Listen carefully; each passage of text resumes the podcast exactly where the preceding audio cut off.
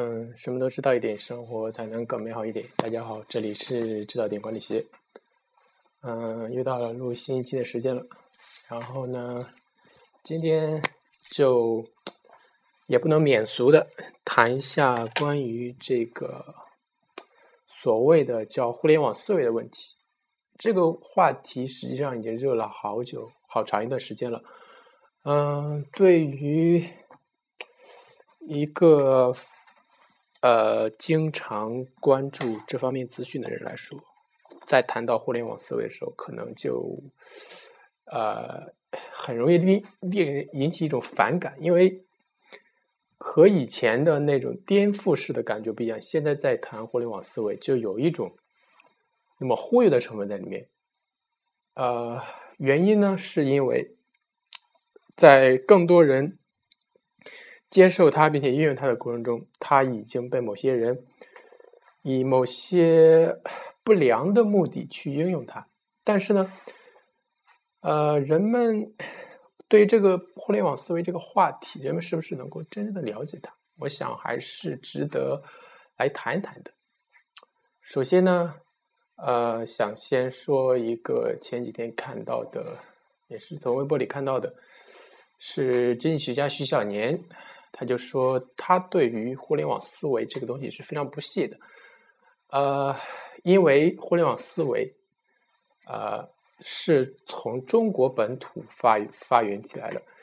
啊，他作为一个很显然的可能是英美派的经济学者，他可能在主流的经济学杂志上，或者说主流的呃学术的期刊上，并没有看到这么一个描述，也没有一些。专家去给他做定义，所以他就很天然的说，这是一个中国人的忽悠，中国人的再一次的放卫星，就像我们文革时候经常的放卫星一样。他认为这是一个中国人的忽悠式式的思维，忽悠不是他说忽悠不是生产力，所以说劝中国人尽快脱离这种投机取巧式的想法，然后抛弃这种啊这种。所谓的互联网思维，他说，原来曾经有过蒸汽机，也有过内燃机，但是从来没有听说过蒸汽机思维，也没有听说过内燃机思维。嗯，对于他这么一个观点，我在这里想稍微做一下反驳，也就是，首先，科技改变人类，以至于改变人。的生产方式改变人与人之间的呃连接的这个方式，改变人的生活方式，这个这一点是所有人都啊毋庸置疑的。就像我们的马克思也曾经说过：“生产力决定生产方式，生产呃生产力工生产工具生产力的代表就是生产工具，而生产工具改变了以后呢？”生产方式和上层建筑都会发生相应相应的变化。也就是说，自从先自从人们有了蒸汽机以后，整个人类是从一个农工时代和手工业时代进入到了一个大机械的生机械式的生产时代。这是人类人们的思维也发生了一个改变，也就是更多人开始进入一个专业化的。呃，分工的阶段，就是说这个分工越来越精细。呃，如果你回想一下，在蒸汽机发明之前，人们是怎么样一怎么样劳作，怎么样进行经济生活的？就是在那个时候，你可以想象中国的一直以来的状况，一直到清朝末年被呃鸦片战争。打开国门之前的那么一种状态，就是小农经济，自给自自足，自己生产自己生活里面一系列东西。呃，对于一些稍微一些精密一点东西呢，精细一点东西才需要去交换，才需要去有一些小的作坊、小的手工业者去生产。而这些小的作坊呢，它生产出产品呢，也仅仅满足一些一个周边地区的人的思维，呃，一个周边地区人的一个应用。这是蒸汽机发明之前人的生活方式。然后蒸汽机发明之后呢，解放了大多数人的生产力，解放了大多数人，呃，让更多人从农耕农田里解放出来，所以说让他们进入到城市中去，然后能够在城市中互相生活。这个时候，人们的思维肯定会发生改变，因为从农从农村的熟人社会到城市的一个，嗯，可以说是一个陌生人社会，大家之间的交往方式肯定会发生变化。比如说，我觉得，我认为酒吧就是可能就是这个时期兴起的一种人们之间的交流方式，在农村中肯定。不会有酒吧的，因为大家都互相特别认识，呃，大家抬头不见低头见的，呃，什么狗蛋儿啊，什么狗剩啊，什么这种这种互相起的这种魂名都能够互相叫得出来。所以说，你天天都在跟这些人去交往，然后你再坐到酒吧里跟他喝酒聊天去，有是有有意义吗？有必要吗？所以说，我说酒吧可能是在这个时候兴起的，也就是在英国的工业大工业时代。有这么一种交往的需求，嗯，然后再说到内燃机时代，内燃机时代肯定也是重新的改变了人类的生产方式。也就是说，呃，不知道你们知不知道福特的那个 T 型车，福特 T 型车，呃的生产，它用了一种很先进的生产方式，就是流水线式生产，也就是。整个，他把整个大的工业划分成了更细小的阶段，也就是每个人不仅仅是每不是每个人都参与造汽车的每个步骤，而是一个人造一个阶段，然后在流水线上延续不断的这么一个过程。然后呢，有一本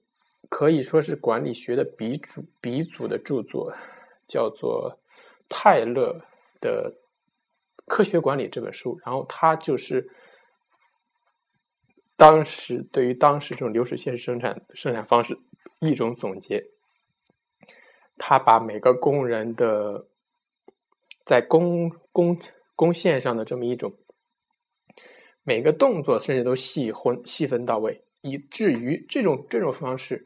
这种生产方式、这种呃内燃机思维，最后。导致了一个什么改变？导致的就是马克思主义的崛起和呃整个人类二十世纪的，可以说整个人类二十世纪的历史都被这么一种生产方式所改变。就是马克思发现了这么一种生产流水线式生产，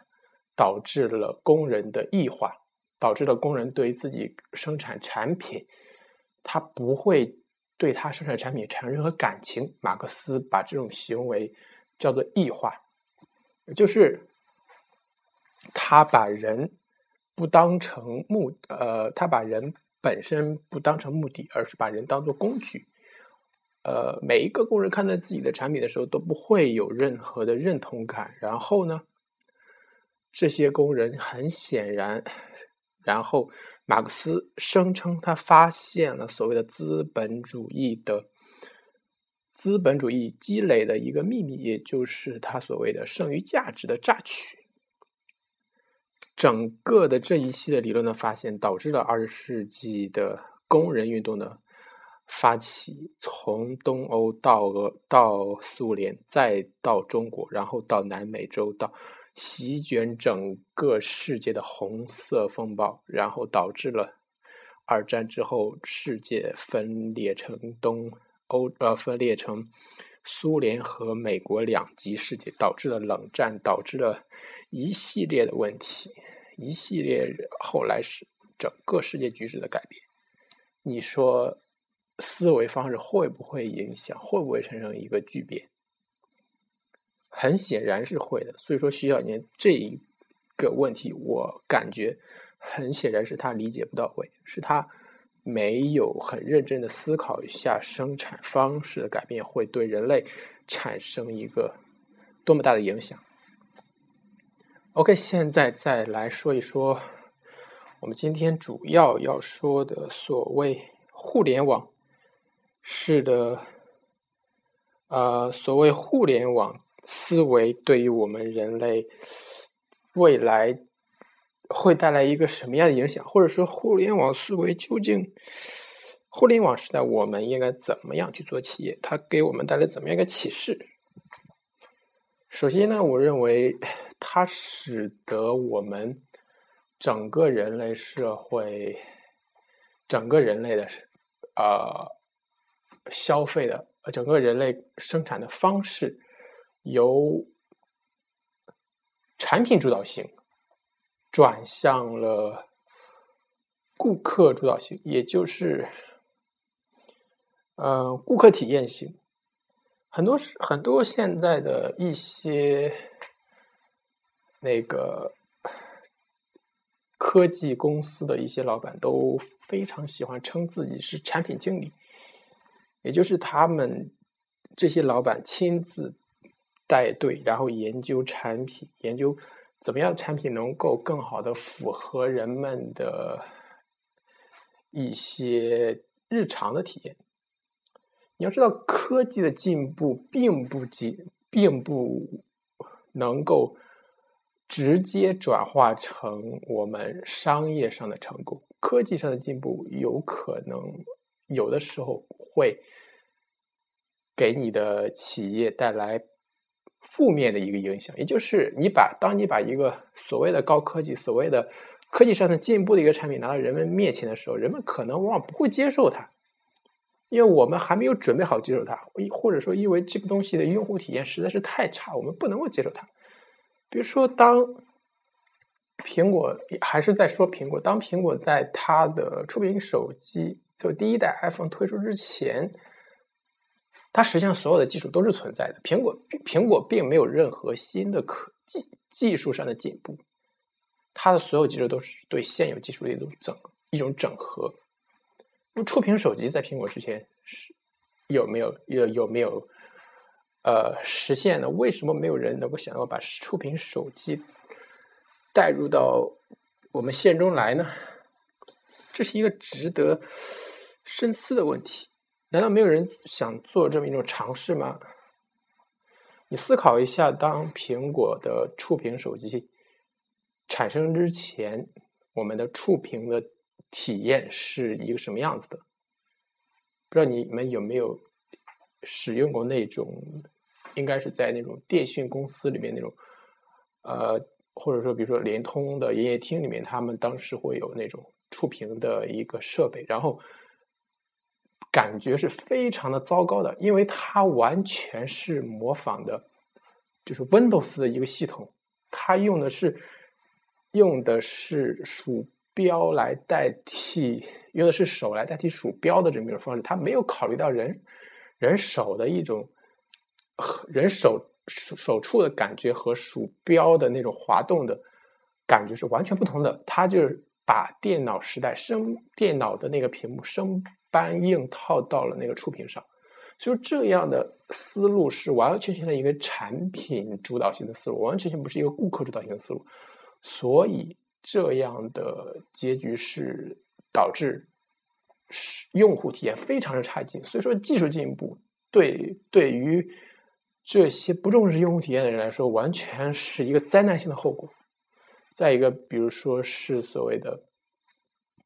四 G 时代，四 G 上网，现在大家。呃，会经常会听到我们中国现在也在，呃，特别是中国移动也在宣传它的四 G 时代要到来了。但是呢，它的四 G 的，就是使用的感觉是非常差劲的，整个的一系列感觉是非常差劲。我说感觉不仅仅是说使用的感觉，还是说，不仅它的从它的资费来说，它也没有准备好让我们进入四 G 时代。从整个手机上的。发热的控制，从一系列的应用来说，它都没有为四 G 准备好。这个时候，如果你盲目的推出四 G 来说，可能对你的产品是一种不能说是一种利好消息，可能是是可能是一种很坏的、很坏的一种消息。也就是说，它完完全全还是一种技术至上的这么一种思路。所以说，技术难。那种没有人，没有人性，没有不跟人做交流，完全脑子里想着不是如何去改善人们的产品体验的这种技术男，他所以这种人作为主导所开发出来的产品，往往是不能够令人满意的。所以，技术男必须要和一个懂得我们用户体验的这么一个产品经理去结合，才能够将他的技术推向世界。所以说。为什么有的科学家开发出的产品，来说就很难走向社会，很难走向商业实实践？科学和技术的发展是沿着它自己的逻辑在进行的，而我们整个